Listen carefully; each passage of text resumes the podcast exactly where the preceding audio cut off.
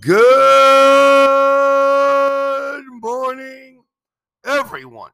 And thank you for listening to Truly English Podcast by Matthew, Season 3, Episode 2, Temporada 3, Episodio 2.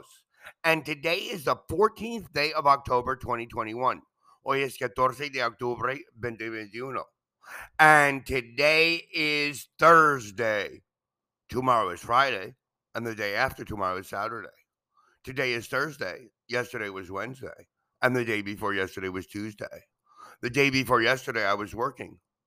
Yesterday, I was working. Today, I am working. Tomorrow, I am going to be working. And the day after tomorrow, I will work a half a day. What did you do yesterday? Did you study? Did you have an exam? Many of my students have exams this week. What are you doing today? Do you have class online or in person? What are you going to do tomorrow? Will you go back to school? Do you have a meeting in your office? What are you going to do the day after tomorrow? Will you go to the beach? Will you take a vacation? I wish I could take a vacation. Please remember today, tomorrow, the day after tomorrow, today, yesterday, and the day before yesterday. So today, we are going to review if I do and if I did. For example, Lisa, shall we take the bus or the train? Matthew, if we take the bus, it will be cheaper. For Jess, it is possible that we'll take the bus because she says if we take the bus, it will be it will be cheaper. Lisa and Jess decide to take the train. Later, Jess talks to Joe. How are you going to travel? We're going to take the train. If we took the bus, it would be cheaper, but the train is quicker. Now, Jess knows that they are not going to take the bus. So she says, if we took the bus, it would be. It would be. If we took the bus, it would be cheaper. When we talk about something that will not happen, or we don't expect that it will happen, we use if plus the past. If we went, if there was. But the meaning is not the past. For example, what would you do if you won a lot of money? I don't really expect this to happen. If there was an election tomorrow, who would you vote for? Well, there will not be an election tomorrow. I'd be surprised if they didn't come to the party. I actually expect them to come. Let us compare if I find and if I found. I think I left my watch at your house. If you find it, can you please call me? But if you found a wallet in the street, what would you do with it? I would contact the owner and try to return the wallet because it's very difficult to get all your documents, your identification reestablished.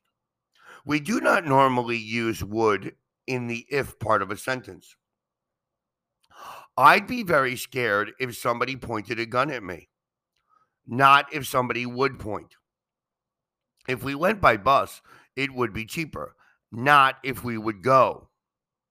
In the other part of the sentence, not the if part, we use would or wouldn't. I'd be equals I would be. I would be scared if somebody pointed a gun at me. I'm not going to bed yet. I'm not tired. If I went to bed now, I wouldn't sleep. What would you do if you were bitten by a snake? I would immediately cut the wound and have somebody suck the venom out. Could and might all are also possible. If I want a lot of money, I might buy a house equals it is possible that I would buy a house. If it stopped raining, we could go out equals we would be able to go out if it stopped raining. So now, if we say if I do and if I did, it's like a conditional. If I do my homework, I will receive a higher grade. If I did study, I would have passed the exam.